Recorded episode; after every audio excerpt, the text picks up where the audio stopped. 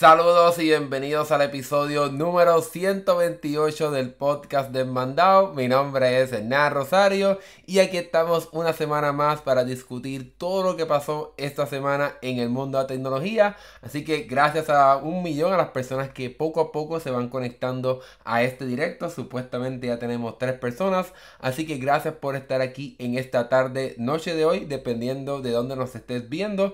Y esta semana tenemos varios rumores y noticias bien interesantes. Tenemos una noticia súper grande de lo que pasó con la compra de Activision por parte de Microsoft. Tenemos rumores sobre la próxima iPad que Apple estará presentando, iPadOS 17, el próximo teléfono plegable de Motorola y mucho más.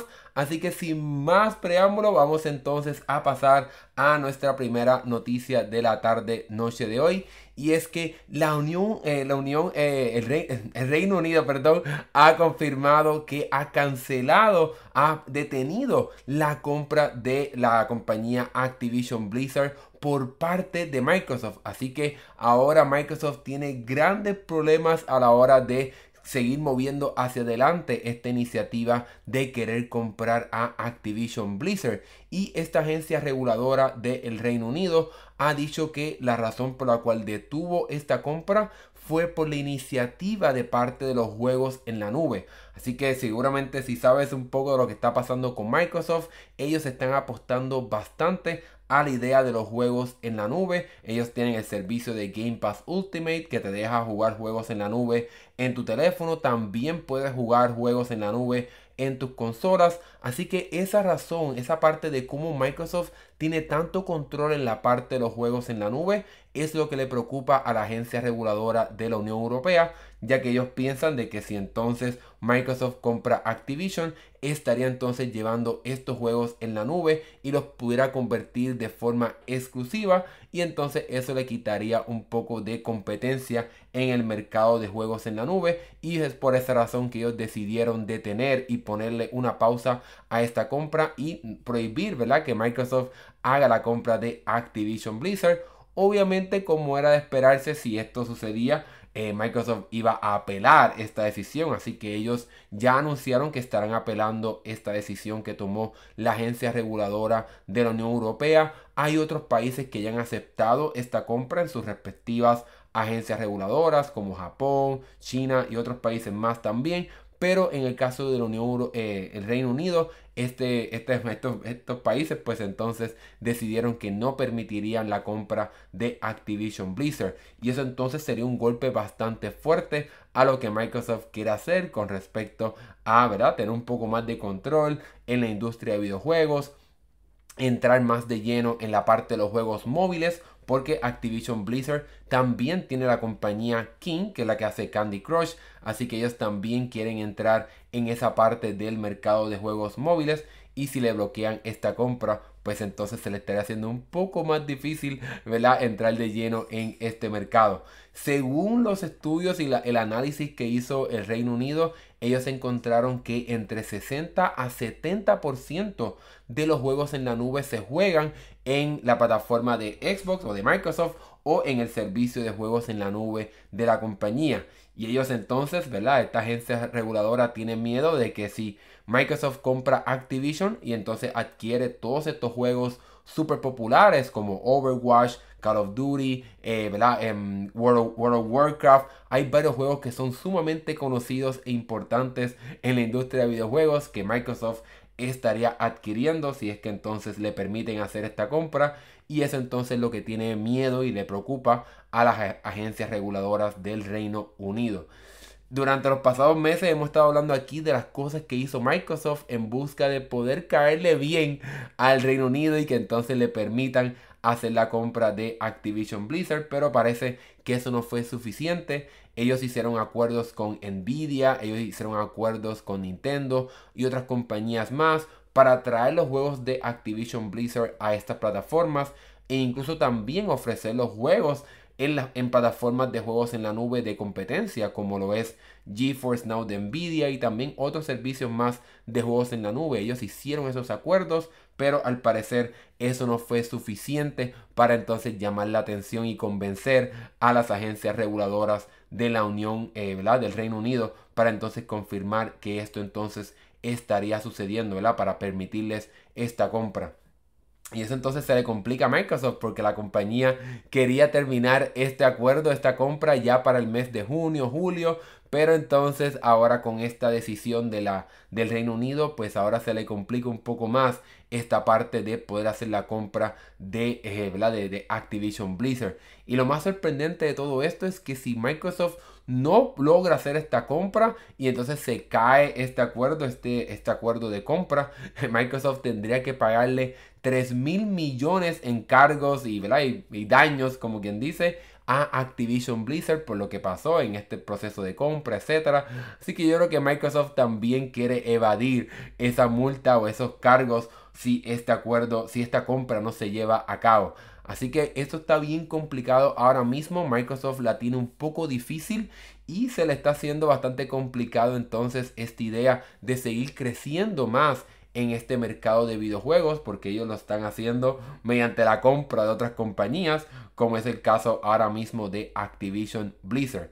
Ahora bien, por el momento la Unión Europea todavía no ha dicho nada. Ellos se supone que muy prontamente también estarán dando su veredicto de si aprueban o no esta compra. Pero eso, aunque, aunque ellos aprueben la compra, en el caso de Estados Unidos también quieren bloquear la compra de Activision Blizzard. Obviamente ahí también Microsoft apeló esa decisión y estará demandando a, a las agencias reguladoras de Estados Unidos para entonces poder eh, que se le permita hacer esta compra.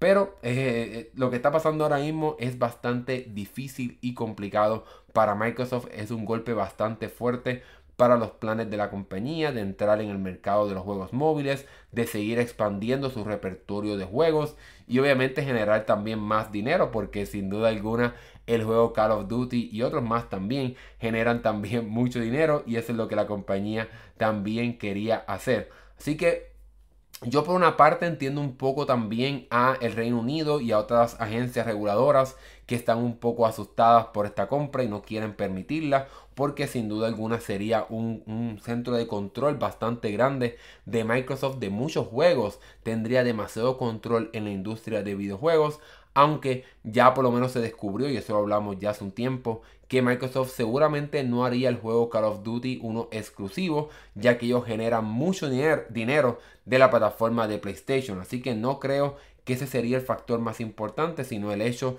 de qué pasaría entonces con los juegos en la nube, qué pasaría también cuando unes a todas las franquicias gigantescas que tiene Activision Blizzard, ese control de muchos juegos, de una porción bastante grande en el mercado, es lo que le preocupa bastante a estas agencias reguladoras. Así que vamos a ver qué va a pasar. Obviamente este es solo un primer paso, ¿verdad? Ahora queda por ver qué entonces pasará en la Unión Europea, qué pasará aquí en Estados Unidos, si se aprueba o no esta compra. Pero eh, por lo menos en el caso del Reino Unido se le ha complicado a Microsoft Obviamente aquí nosotros estaremos reportando todo lo que pase, rumores, noticias, etcétera, la apelación que el resultado de la apelación en el Reino Unido para traerles esa información aquí en el podcast. Así que sigan sintonizados aquí. Déjame saber en los comentarios qué piensas tú sobre esto. Estamos en vivo, así que deja tu comentario sobre ¿Qué tú crees que debería pasar? ¿Se le debería permitir a Microsoft comprar Activision Blizzard? ¿O crees que la compañía tendría mucho control? Déjame saber lo que piensas aquí en los comentarios. Y pasemos ahora de esta noticia al mundo de Apple porque tenemos varias, varios rumores bien interesantes y noticias también de cierta manera de varias cosas de Apple y lo primero que estaremos hablando sería sobre los planes de Apple para lanzar una iPad Pro con una pantalla bastante grande comparado con lo que hemos visto anteriormente. Así que los rumores aseguran de que Apple tiene planificado lanzar una iPad Pro con una pantalla de 14.1 pulgadas o 14 pulgadas de forma general mucho más grande de las 12.9 que tiene ahora mismo en la iPad Pro más grande que ellos venden. Así que los planes de Apple sería el año que viene lanzar esta tableta. Los rumores de muchas personas aseguran que este año no estaremos viendo una nueva iPad Pro y es entendible, Apple tiende a lanzar estas tabletas más o menos cada 18 meses. Así que el año pasado vimos eh, una nueva iPad Pro con el procesador M2. Entonces este año no estaremos viendo una, pero quizás a principios o a mediados del año que viene, entonces veamos esta nueva tableta con esta pantalla gigantesca de parte de Apple. Esta tableta, pues como llegaría el año que viene, pues seguramente la estaríamos viendo con el procesador M3. Así que ese sería otro de los beneficios de esta nueva tableta, aunque acá entre nosotros encuentro bastante tonto que Apple siga colocando los procesadores más poderosos de ellos y no haga prácticamente nada con ellos porque es muy poco lo que puedes hacer comparado con una computadora que tiene prácticamente el mismo procesador, porque esa es la parte más ilógica de todo esto. ¿Cuáles tantas limitaciones que Apple coloca en la iPad a pesar de que tiene el mismo procesador que las computadoras que ellos venden. Ahora no existe esa limitación como teníamos en años anteriores, pero el hecho de que esté este procesador pues trae sin duda alguna un beneficio y entre ellos supuestamente según las especulaciones que tenemos hasta, hasta el momento es que pudiera entonces tener acceso a que se puedan conectar hasta dos monitores 6K así que esta, esta tableta tendría bastante poder para darle energía y darle el procesamiento necesario para poder tener dos monitores externos. Quizás utilizas tu tableta para dibujar o para editar videos o hacer cualquier otra cosa con, eh, con tu tableta súper poderosa. Pero también se ha especulado que el hecho de que llegue con un tamaño más grande significa que quizás estaremos viendo incluso hasta dos puertos USB tipo C. Y esto no debería sorprender porque una MacBook Air de 13 pulgadas o de 12, ¿verdad? 12, 13 punto algo, pues ya llega también con dos puertos USB. Así que no sería tan alocado ver que entonces Apple coloque dos puertos en esta tableta que tiene prácticamente una pulgada por encima de grande cuando lo comparamos con la iPad Pro de 12.9 pulgadas. Así que en ese sentido sería un beneficio, ya sea no tan solo para conectar monitores externos, sino también para conectar quizás otros accesorios, quizás almacenamientos externos o cualquier otra cosa que quieras conectarle a tu iPad. El hecho de tener solamente un conector es sin duda alguna algo bastante limitante a la hora de utilizar esta tableta de parte de Apple.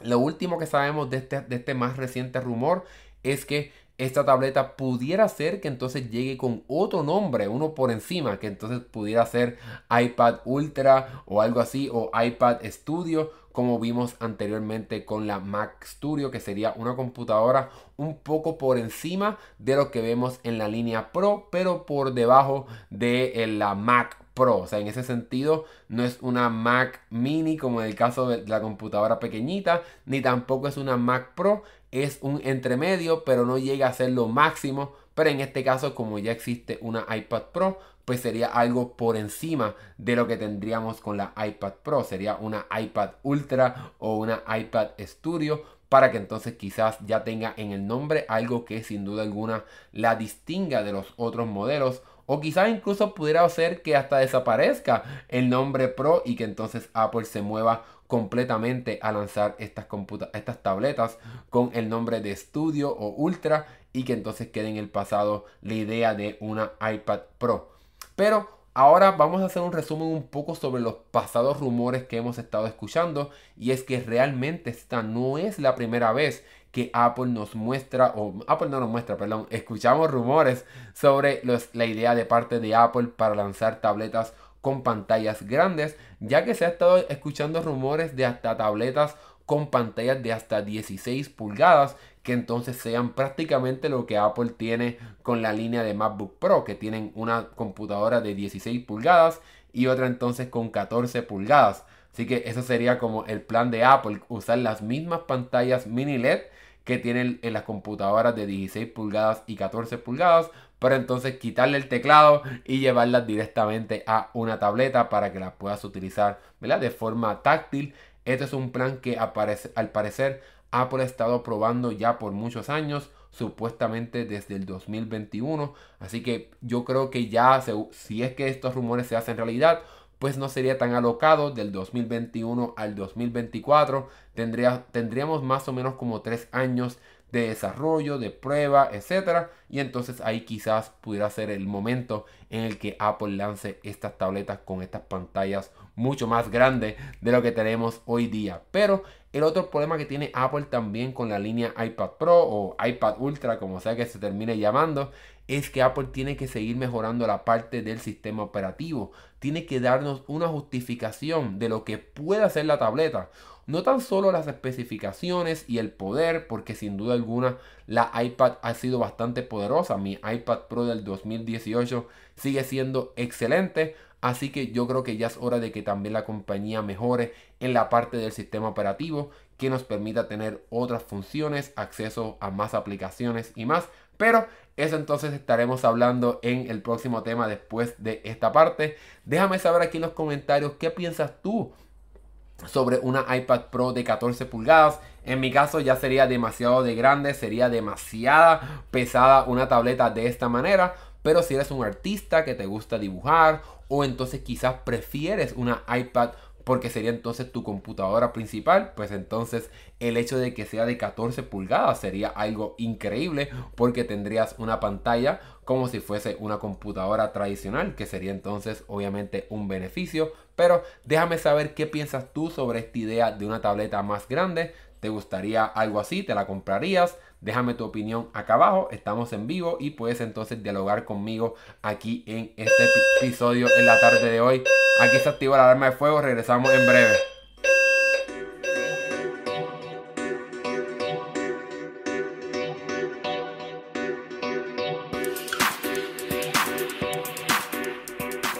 Ok, perdonen por esta interrupción, ¿verdad? Sin avisar, aquí se activó, aquí en este edificio se activa eh, tenemos un grave problema con la alarma de fuego, pero ya estamos de regreso. Perdonen por la interrupción. Así que perdonen, perdonen. Pero ya estamos aquí de regreso. No está pasando nada. Aquí siempre hay un problema con la alarma de fuego. Pero ya estamos de regreso. No se preocupen. Bueno, vamos ahora a hablar sobre lo que estaba mencionando. Y es que hablamos ya un poco sobre la tableta, la iPad Pro de 14 pulgadas que pudiéramos estar viendo prontamente. Pero también tenemos esta semana rumores sobre lo que Apple pudiera estar haciendo con el sistema operativo de estas tabletas ahora con iPadOS 17. Así que ya estamos a prácticamente semanas para escuchar y ver más sobre lo que Apple estará haciendo con este sistema operativo en el evento WWDC o el WWDC, el Worldwide Developer Conference, que es la conferencia para desarrolladores que Apple presenta anualmente más o menos en los meses de junio, donde entonces la compañía nos muestra todos los detalles de lo que les estará lanzando en cuestión de funciones para sus dispositivos. Pero ya aquí en el canal hicimos un video sobre iOS 17, pero ahora nos estaremos enfocando en iPadOS 17. Bueno, esto, la información que tenemos hoy nos viene de un filtrador que ha tenido un récord corto, pero bueno, fue la persona que filtró los detalles de la isla dinámica el año pasado. Así que es una persona que tiene bastante récord a la hora de decir información bastante cierta. Y este nos, nos muestra o nos dice algunas cosas bien interesantes que son cosas que realmente esperábamos ver, pero sin duda alguna son buenas noticias para aquellas personas que prefieren utilizar una iPad o, tienen una iPad y es que estaremos viendo finalmente la llegada de la parte de personalización de la pantalla de bloqueo.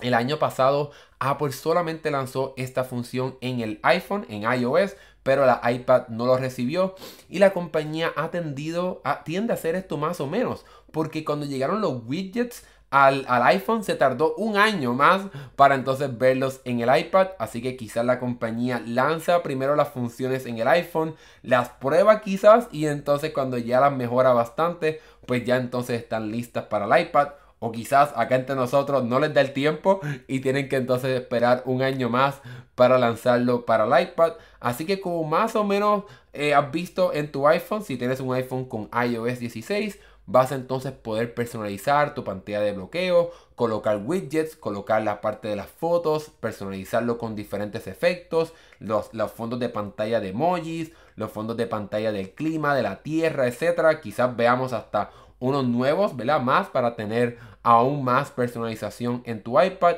personalizar también el reloj, la tipografía, los widgets y mucho más. Así que eso es lo que estaríamos viendo por lo menos en la parte de iPadOS 17 y también se esperaría que pudiéramos tener la función de poder vincular ciertas pantallas de bloqueo a ciertos enfoques que eso es una función para mí sumamente importante. Si no lo haces, altamente te lo recomiendo. Aquí en el canal tenemos un video explicando todo sobre eso. Yo lo uso constantemente. Tengo una pantalla de bloqueo para mi trabajo, para cuando voy al gimnasio, cuando voy a dormir, etc. Así que altamente recomendado que puedas vincular una pantalla de bloqueo con un enfoque para que le saques el máximo a tu iPad, a tu iPhone, ¿verdad? Porque por el momento no está disponible en el iPad. Quizás ahora con iPad OS 17 lo estaremos viendo para poder tener más personalización en nuestra pantalla de bloqueo en el iPad.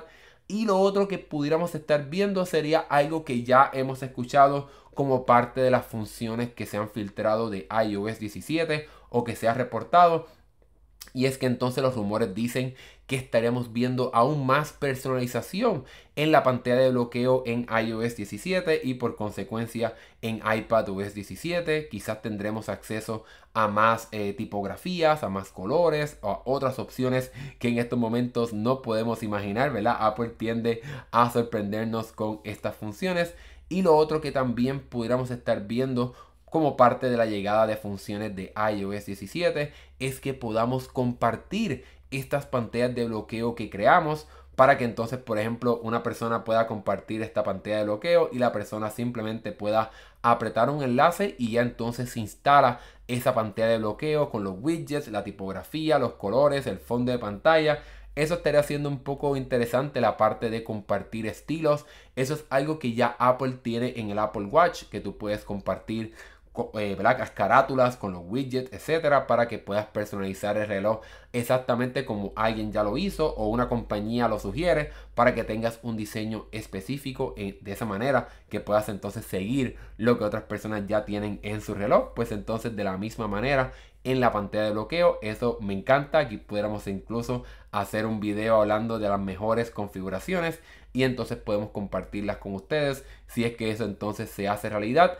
Y lo otro que pudiéramos ver como funciones de iOS 17 que llegarían a iPadOS 17 es que pudiéramos ver entonces un nuevo centro de control. Se ha estado rumorando que estaremos viendo un cambio a esta función que no recibe un cambio ya hace muchos, muchos años. Así que yo creo que ya es el año de que entonces Apple finalmente le dé un, una, una, renovación para tener nuevas funciones o un nuevo estilo Vamos a ver qué exactamente Apple estará haciendo, pero por consecuencia, pues eso también lo estaremos viendo en iPadOS 17. Pero por el momento no tenemos nada filtrado. Apple se hace muy difícil. Eh, nunca te hemos visto como filtraciones específicas del software, como capturas de pantalla ni nada. Nunca se ha filtrado nada sobre eso. Es una pena, pero tendremos que esperar al próximo 5 de eh, junio para entonces conocer más detalles sobre iOS 17, iPadOS 17, la próxima versión de macOS, WatchOS 10 y mucho más.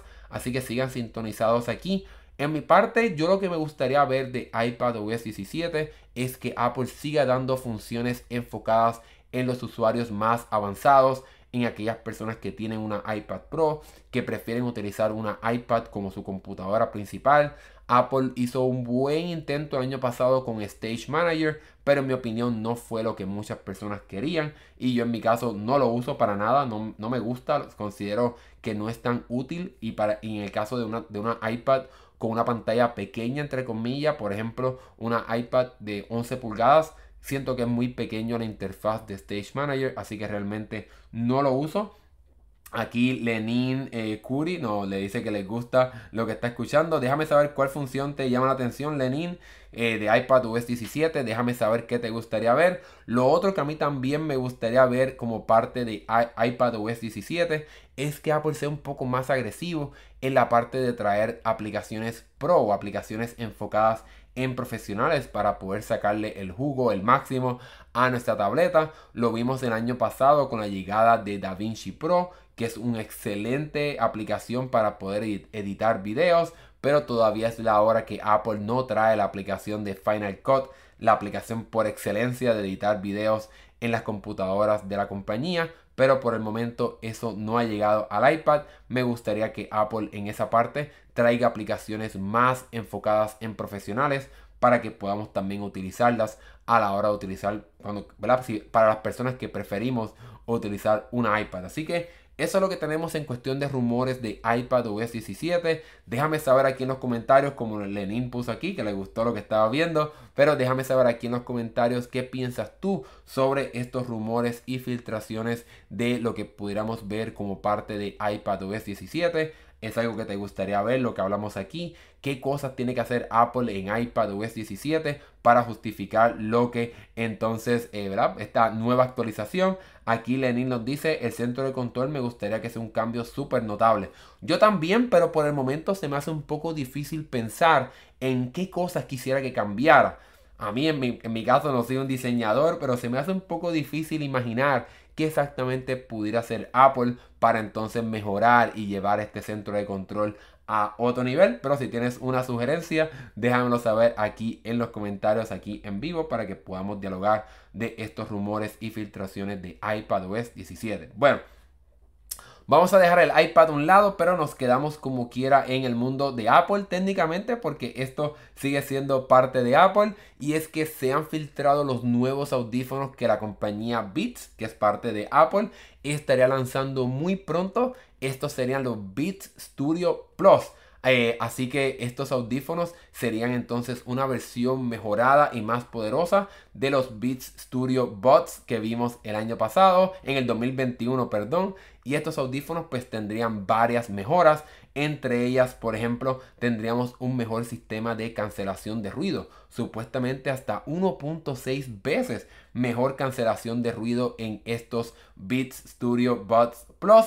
Y esta información la tenemos gracias a que Amazon se adelantó un poco y filtró todos los detalles, publicó la página completa del producto de estos audífonos antes de tiempo y ahí es donde entonces sabemos, por lo menos bajo si nos dejamos llevar por esa página que estos audífonos se estarían presentando o lanzando el 18 de mayo. Así que no sabemos si ese día será el día en el que estarán a la venta o si simplemente se anunciarán el 18 de mayo. Pero en cuestión de otra, otra de las funciones que esperamos ver en estos audífonos es que mejore también la parte del sonido ambiental. Esa es la función que te permite escuchar tu medio ambiente, o sea, el mundo real, pero entonces con los audífonos puestos para que entonces eh, se quita la cancelación de ruido, pero no se sienta como ese vacío cuando tienes unos audífonos. Si te acuerdas en el pasado, los audífonos que te metías dentro del oído, se escuchaba como un vacío, pues ahora con esta función de sonido ambiental, si no las, si no las, has, no las has probado, es algo increíble porque es como si estuvieses escuchando, como si no tuvieses audífonos, pero realmente son los audífonos que están recogiendo el ruido o el sonido de afuera y llevándolo entonces a tus oídos para que puedas caminar, escuchar a personas sin ningún problema utilizando estos audífonos y en estos Beat Studio Buds Plus pues eso entonces estaría mejorando también para que pues tengas una mejor experiencia a la hora de utilizar estos nuevos audífonos. Otra cosa que también estaría mejorando sería la parte de la ventilación para que entonces se pueda cancelar un poco mejor la parte del viento para que cuando por ejemplo estés corriendo o si afuera pues está ventoso pues no se meta tanto el viento en el micrófono etcétera y también para que el audífono pueda respirar mucho mejor y no sientas ese vacío que sientes cuando te metes algo dentro del oído. Eso es algo súper importante. Yo soy una persona que me molesta ese, ese sentido, esa sensación. Y por eso es que me encantan los AirPods Pro. Porque Apple hace un buen trabajo de nivelar la presión de aire para que no sientas esa presión dentro de tu cabeza. En cuestión de diseño, si te acuerdas de los Studio Buds Plus, eh, de los Studio Beats, eh, de los Beat Studio Buds, el nombre es bastante complicado. El, el, diseño es prácticamente idéntico, la cajita se ve prácticamente idéntica, los audífonos también. No tienen un tallo como los AirPods Pro, pero es, es el diseño que vimos anteriormente, así que Apple o Beats, ¿verdad? Como parte de compañía de Apple, pues no lo cambió. Y lo otro que vale la pena mencionar en cuestión de estos audífonos es que como ves aquí estarán llegando en un diseño que me encanta. Este diseño transparente, me encanta cómo se ve. Un poco se parecen a los audífonos de Nothing, que es otra compañía que fundó el que cofundador de OnePlus. No sé si lo han visto esos audífonos, se ven muy muy bien. Pues ahora Beats parece que también estará siguiendo esa parte de diseño, aunque no tenemos las fotos, por lo menos en, esa descripción de estos audífonos, se sabe que estarán llegando también en blanco y negro para aquellas personas que no quieren unos audífonos que llamen tanto la atención como estos. Y la otra parte de mejora que vemos en estos audífonos es que al igual que como vimos con los AirPods Pro 2, que mejoró sustancialmente la parte de la batería, pues estos audífonos tendrían ahora hasta 36 horas de batería. Antes eran 24 horas de batería, pero por el momento no sabemos cuánto estarían durando eh, en el oído. Así que sabemos que con la cajita y con los audífonos durarían 34, 36 horas, pero no sabemos cómo eso se estaría distribuyendo cuando entonces utilizas los audífonos con cancelación de ruido y sonido ambiental, etc. Así que en esa parte no sabemos esa información, pero antes de forma global estos audífonos duraban 24 horas, así que yo creo que estaremos viendo grandes mejoras en la parte de batería, así como vimos el año pasado con los AirPods Pro 2, que fue algo increíble. Y como estos audífonos están pensados para que también se puedan vender y que las personas los puedan utilizar en equipos Android, pues estos audífonos llegan con USB tipo C, algo que los AirPods Pro 2 no tienen. Así que ese es otro beneficio de estos Beat Studio Buds Plus que cuando lo comparamos con los AirPods Pro 2 pues no tendrían porque los AirPods Pro 2 pues tienes que utilizar el cable Lightning de, iPhone, el cable de iPhone para poder cargarlo y la otra parte que mejora estos audífonos es la parte del micrófono. Supuestamente es tres veces mejor. Y al igual que los AirPods Pro 2, también ahora tienen más eh, tamaños de las almohadillas para que puedas encontrar un tamaño perfecto en estos audífonos. Así que Beats y Apple han hecho un buen trabajo, o bueno, por el momento ahora en papel han hecho un buen trabajo con estos Beats Studio Buds Plus. Otra cosa que también se me olvidó mencionar es que tienen la parte de audio espacial, así como vimos en prácticamente muchos productos de Apple, que es ese sistema para poder hacerte creer que estás en un, eh, como si fuese un cine, que tiene bocinas en la parte trasera, en la parte frontal, etc. Pues estos audífonos también tienen esa funcionalidad, como mencioné, como hemos visto en otros equipos. Y si lo utilizas tanto en Android como en iPhone, pues tendrías acceso a Siri sin manos, o sea, detectaría Siri. No sabemos si detectaría al asistente de Google simplemente diciendo, hey, ustedes saben quién, para no decirlo y activarlo aquí en mi casa. Y lo otro es que también tendría la, integración con Find My. Así que si utilizas un equipo con Apple, pues entonces vas a tener la función de poder rastrear estos audífonos por si se te pierden, para que tengas un poco de mayor eh, la paz mental a la hora de comprar estos audífonos. Pero si estás pensando en comprarlos, estos ahora estarán llegando a un incremento de 20 dólares extra. Ahora costarían 169 dólares. Así que tengas en consideración a la hora de considerar estos audífonos. Sin duda alguna el diseño se ve bien, me gusta cómo se ven, tienen más batería quizás que los AirPods Pro. Vamos a ver ahora eh, cuando se anuncien cómo que realmente se distribuye la batería. Llegan a un precio que por 30 dólares más te puedes comprar unos AirPods Pro 2 cuando los colocan en especial. Es cierto que los AirPods Pro 2 de forma oficial cuestan casi 100 dólares por encima que estos audífonos, pero prácticamente constantemente estos audífonos de Apple están en descuento en 200 dólares. Así que por 30 dólares más te llevarías unos AirPods Pro 2. Pero ahí depende ya más el estilo que tú prefieras. Si prefieres el tallo de los AirPods Pro 2 para poder hacer los diferentes gestos en estos audífonos.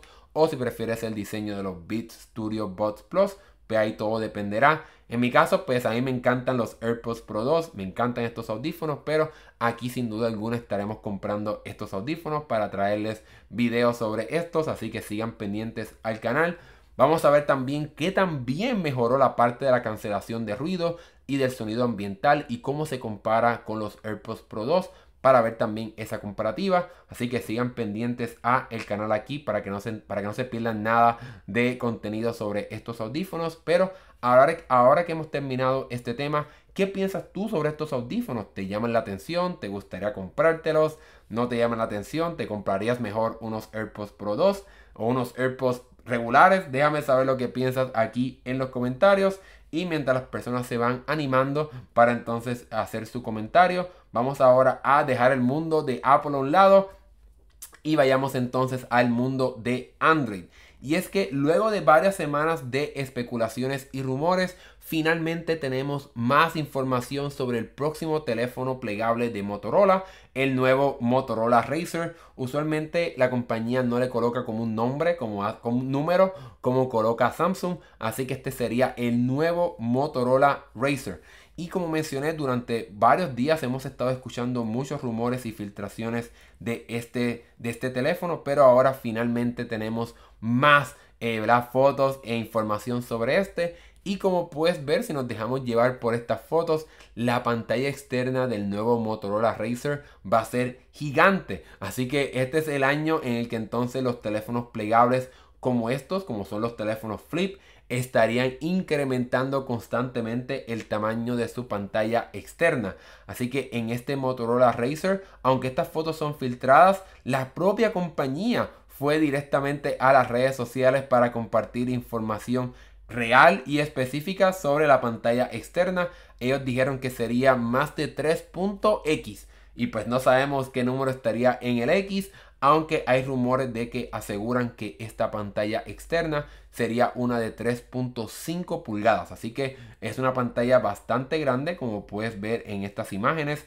Incluso la pantalla está hasta... La cámara está dentro de la pantalla para que pueda ocupar prácticamente toda la parte externa de este nuevo Motorola Racer. Y como puedes ver aquí, por lo menos en estas fotos filtradas, tenemos acceso, por ejemplo, a la fecha, al clima, tenemos acceso, por ejemplo, a tener diferentes temas o diferentes fondos de pantalla. Aquí tenemos uno bien colorido, aquí tenemos como una bolita, un laberinto, etc. Vamos a ver cómo exactamente funcionará eso, si es como un juego que puedes jugar cuando tienes entonces la pantalla cerrada. Realmente pues no tenemos esa información. Lo que, lo que sí tenemos, por lo menos por imágenes filtradas de la pantalla externa, es que Motorola sí te dejará escoger entre diferentes relojes, diferentes temas, diferentes tipografías, la configuración de dónde quieren los diferentes elementos. También vas a poder personalizar eso, la parte de los colores, eh, la forma de los iconos que colocas ahí, por ejemplo el color, si quieres que sea modo oscuro o modo claro, ya todo, todo eso dependerá. El tamaño de la pantalla aparentemente, obviamente esto simplemente nos estamos dejando por estas imágenes ¿verdad? que estamos usando aquí, pero no sabemos cómo es que exactamente estaría funcionando este sistema de personalización de esta pantalla externa. Y entonces aquí abajo puede ser que tengamos como un área para ver entonces las diferentes notificaciones que hemos recibido. Por ejemplo aquí tenemos whatsapp un correo el calendario etcétera. Así que por lo menos en ese sentido estaríamos teniendo una pantalla que tiene una parte de personalización o de, ¿verdad? de poder decorar pero también tiene su funcionalidad. Aquí vemos otra imagen filtrada de el fondo de pantalla que pudieras escoger, los temas o el tipo de cómo quieres que se vea esta pantalla externa. Así que este Motorola Racer apunta a ser uno bastante interesante. Por el momento no tenemos detalles específicos de las especificaciones, salvo eh, lo que mencionamos aquí de la pantalla externa. Lo que sí podemos ver si nos dejamos llevar por las fotos es que por lo menos habrá dos modelos uno negro, como puedes ver aquí, que tiene negro y, y negro en, la bizarra donde se dobla el teléfono. Y entonces habría también un modelo rojo. Pero no sabemos si habrá otros colores o si este rojo no vendrá. Obviamente cuando tenemos imágenes filtradas es posible que todas estas cosas cambien una vez entonces tengamos más información luego de que entonces ¿verdad? Pues se vaya acercando la fecha de lanzamiento pero este, esta iniciativa de parte de Motorola demuestra cómo quiere competir directamente con Samsung y Oppo, compañías que, por lo menos Oppo ya anunció su teléfono con una pantalla bastante grande. Hay rumores que aseguran que el, el, Galaxy Z Flip 5 también llegaría con una pantalla externa bastante grande. Así que ese es otro beneficio que pudiéramos ver con este Motorola Racer.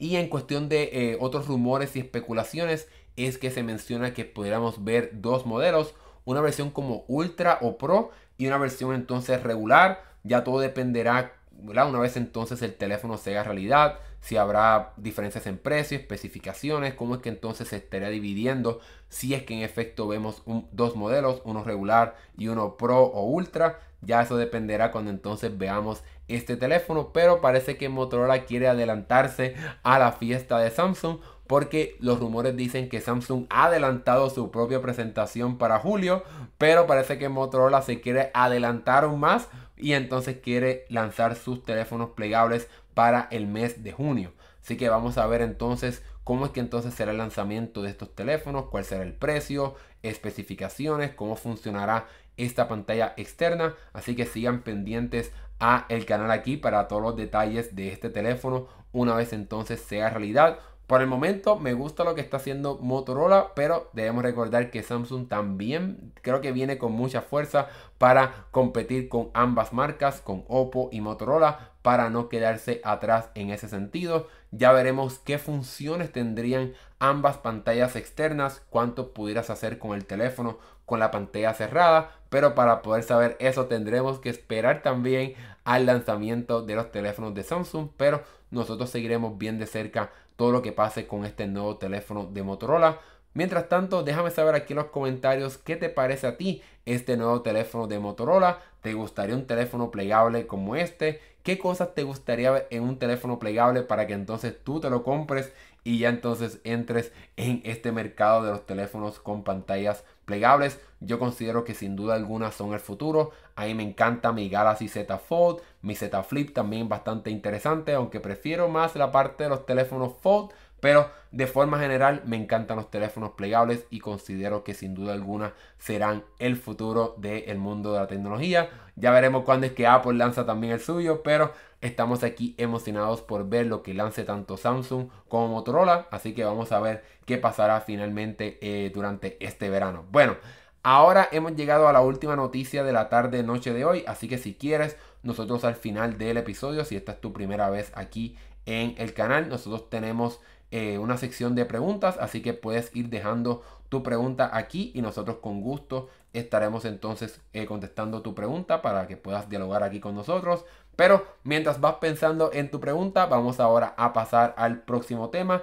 Y es que ahora esta semana finalmente le toca a Telegram lanzar sus nuevas funciones para su aplicación de mensajería. Así que durante las pasadas semanas hemos estado hablando mucho sobre las nuevas actualizaciones de WhatsApp o las próximas actualizaciones que este servicio de mensajería estaría añadiendo a, el, A, su, su servicio, pero ahora le toca el turno a Telegram. Y aquí tenemos la página de Telegram, que ellos son bastante buenos a la hora de explicar las nuevas funciones, tienen muchas animaciones así. Y la primera que entonces vemos es la idea de poder eh, compartir carpetas de conversaciones o carpetas de chats. Así que si por ejemplo estás en, una, en un trabajo que hay diferentes grupos de chats, dependiendo de los grupos de empleados o cualquier otra cosa que como se divida la compañía, vas a entonces poder crear una carpeta donde entonces colocaría las diferentes chats o las diferentes conversaciones para que entonces puedas compartir ese enlace y la persona entonces se pueda añadir o pueda ingresar a todos estos grupos de una forma súper sencilla y súper fácil. Y la otra función que también añade esta parte de crear carpetas de, de conversaciones es que si por ejemplo a ese enlace, eh, si una persona entró a ese enlace y luego tú como el creador de ese enlace añade otras conversaciones o otros grupos, la persona entonces estará recibiendo como una alerta de que hay nuevas conversaciones o nuevos chats en, esa, en ese enlace de esa carpeta para que entonces la persona se mantenga al día y al tanto de lo que está pasando en ese grupo de conversaciones y pueda entonces aceptar esas otras invitaciones para esos chats. Así que esa parte está, está interesante. No considero que es algo que yo utilizaría, pero sin duda alguna, si trabajas o estás en un grupo, etcétera, pues esto es una función bastante buena. Aquí puedes ver cómo aparecería como una alerta de que hay nuevas conversaciones eh, como parte de ese enlace de carpetas de chats. Así que esa parte sería muy interesante. Y lo otro que es bastante sorprendente, yo pensaba que esto existía, es que entonces WhatsApp, aparente y alegadamente, finalmente ha, añadido la función de poder escoger tu propio fondo de pantalla como un fondo de pantalla para eh, eh, tu conversación de WhatsApp. Pero no, eso no termina ahí, ya que puedes escoger como entre diferentes fondos preestablecidos y diferentes colores que tú quieras, pero también obviamente puedes escoger tu propia foto para que puedas personalizar tu, conversación. Eh, dependiendo del chat, si estás en un chat con tu pareja, pues puedes poner una foto de ustedes dos o lo que sea.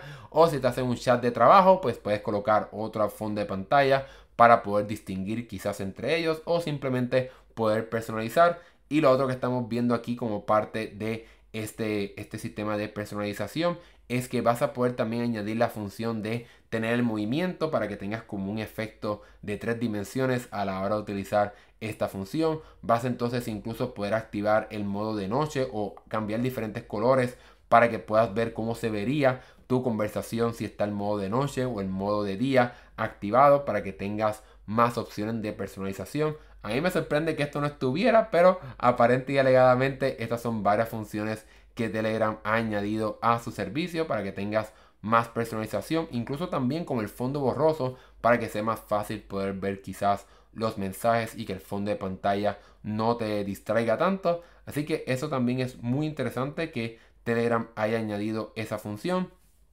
Brinqué a unas funciones que añadieron que es como de bots y robots que puedes añadir a Telegram. Es algo que yo no uso, no conozco cómo funciona, pero aquí puedes leer más en la parte el blog de Telegram para que conozcas un poco más sobre eso. Pero aquí me voy a enfocar en otra función bastante buena y es que si utilizas bastante Telegram es posible que tengas muchos archivos que se han añadido ahí. Pues ahora ellos han añadido un sistema para poder moverte mucho más fácil entre las diferentes fechas para que puedas ir en meses moviéndote súper rápido, pudieras entonces mover la barrita en la parte derecha de arriba hacia abajo para moverte entre diferentes meses y poder ir prácticamente de todos los adjuntos todos los archivos que tengas en un año, moverte rápidamente hasta el final. Esa es otra función de, ¿verdad? de seguir mejorando la experiencia de utilizar Telegram en el teléfono. Es algo sumamente interesante.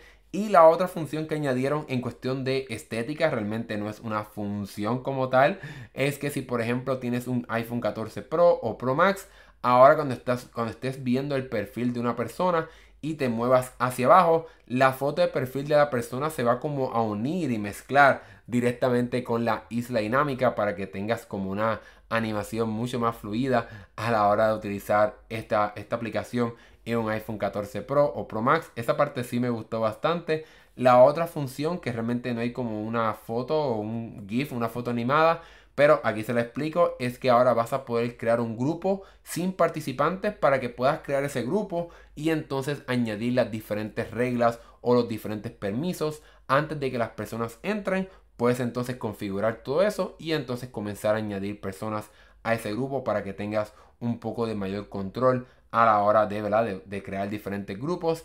Y la otra función que añadieron, que tampoco vemos aquí una animación, es que vas a poder escoger que un mensaje cuando lo envíes, puedes decirle envíalo o que le llegue a esta persona cuando esté en línea. Así que el mensaje no llegaría solamente hasta que la persona esté en línea. Así que eso es otra función bastante interesante de este servicio para mejorar la experiencia de usuario y de las cosas que puedes hacer con Telegram. Así que me encantan todas estas funciones. Diría que la parte que más me gustó sería la parte de los fondos de pantalla para tener más personalización en esta parte del teléfono. La parte también de la isla dinámica no es una función súper revolucionaria, pero demuestra el cariño que Telegram le dedica a su aplicación para asegurarse que funcione a lo máximo y que la aplicación se vea y funcione muy bien, que es lo que a mí me encanta de Telegram, que realmente la experiencia de utilizar la aplicación es excelente. Así que me encantó todo lo que hizo Telegram aquí, así que vamos a ver qué estará pasando las próximas semanas en cuestión de nuevas funciones, quizás de WhatsApp. Vamos a ver qué va a pasar. Déjame saber aquí lo que piensas en los comentarios sobre estas nuevas funciones de Telegram. ¿Hay alguna de ellas que es tu favorita? Déjamelo saber aquí en los comentarios. Y ahora hemos llegado al final de este episodio. Mientras entonces estaba hablando sobre Telegram, aquí Lenin Curry nos dice, a mí no me gusta el teléfono plegable, G, pero está bonito el diseño. Ah, ok, es interesante. Obviamente cada persona puede tener sus diferentes gustos. Yo antes eh, estaba un poquito como reacio de los teléfonos plegables, pero el hecho de, por ejemplo, un Fold, poder abrir un teléfono y que entonces sea una mini tableta que puedas tener múltiples aplicaciones a la misma vez, es algo completamente increíble. Así que eso me encanta los teléfonos plegables y ya estoy bastante emocionado porque sigan bajando de precio para que se conviertan en los teléfonos regulares. Que no exista la idea de teléfonos plegables, de que todos sean plegables, de que todos los teléfonos que se puedan vender sean con pantallas flexibles. Así que vamos a ver cuándo llegará ese futuro.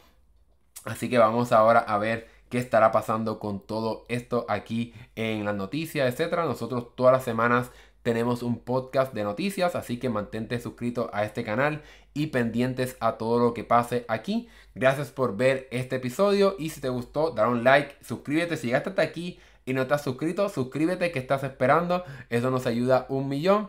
Y si, recuerda que también nos puedes escuchar en formato audio, así que puedes buscarnos incluso ahora en YouTube Music. YouTube Music ahora tiene podcast puedes buscar eh, Esmandao y ahí entonces vas a poder encontrar información eh, de nuestro podcast para que puedas entonces escucharnos ahí, aunque también estamos en todas las, plataformas de podcast para que nos puedas escuchar mientras limpias, mientras manejas y más. Así que sigue pendiente al canal y suscríbete y escúchanos donde sea. Gracias por ver y nos estaremos viendo en el próximo podcast la semana que viene. Hasta luego. you